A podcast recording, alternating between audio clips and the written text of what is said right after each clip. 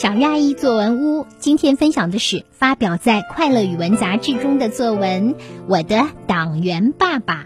小作者呢是福建省福州市晋安区第二中心小学二年级的李新明。指导老师林贤。听妈妈说，我的爸爸是党员呢。我发现呀，妈妈说这话的时候，眼里是满满的羡慕和崇拜。我觉得我的党员爸爸真了不起。爸爸是编辑，每天工作很忙。周末也会把稿子带回家里看。一次，我抱怨爸爸没有陪我去公园玩，只听见爸爸对妈妈说：“我是党员，在工作上可不能落后呢。”我想，党员可真厉害。告诉你一个小秘密，我的党员爸爸还很爱学习呢。有次我在深夜里醒来，看见爸爸还在学习强国上学习，不时记着笔记。我问爸爸。您是大人了还要学习吗？爸爸摸着我的头说：“爸爸是党员呀，只有不断学习才能进步呀。”我想我要向党员爸爸学习。入少先队的时候，爸爸给我讲了红领巾的故事。讲完故事，爸爸语重心长地对我说：“革命烈士为了我们的幸福生活，不怕流血牺牲，我们要珍惜呀。”我要努力学习，长大后成为一名党员，为祖国多做贡献。好的，以上就是李新明同学的作文《我的党员爸爸》。接下来有请方正元老师来点评这篇作文。我的党员爸爸一文和传统上写爸爸的文章大不相同。嗯，文章的切入点呢，其实是很奇特的。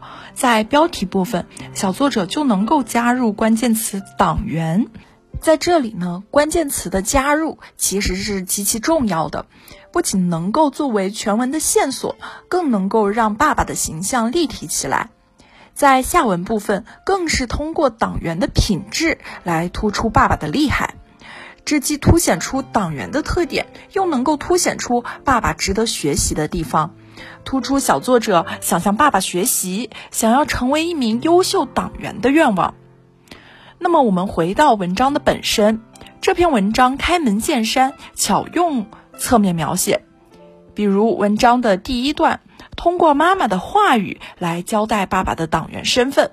小作者又能够通过极其细致的观察来发现妈妈对党员爸爸的羡慕和崇拜。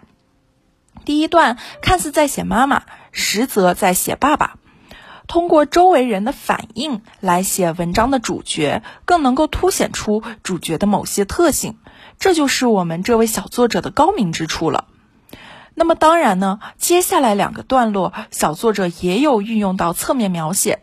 这两个段落都能够通过我的心理活动来凸显出我对爸爸的崇敬之情，通过具体的三件事例来凸显出党员爸爸工作认真、善于学习等等的特点。在这三件事情的选择呢，其实也是十分讲求技巧的。事件一呢，是通过我的抱怨以及爸爸妈妈的对话来凸显出爸爸在工作上保持先进性。那么事件二呢，则是通过我对爸爸深夜学习的观察，体现出爸爸学无止境的精神。事件三呢，则是通过爸爸对少先队历史的具体介绍，凸显出爸爸通过实际行动来影响身边的人入党爱党，时刻坚守党员的职责使命。将这三件事情单独抽出来，其实是一个个独立的个体。但是呢，将这三件事情联系在一起，又能够呈现出文章的中心“党员爸爸”这四个字。总而言之呢，小作者在描写这篇文章的时候，能够紧紧的抓住“党员爸爸”这两个核心词进行描写，糖葫芦串式的描写，既能够保证事件的独立性，又能够呈现出这些事件都是为文章的中心所服务的。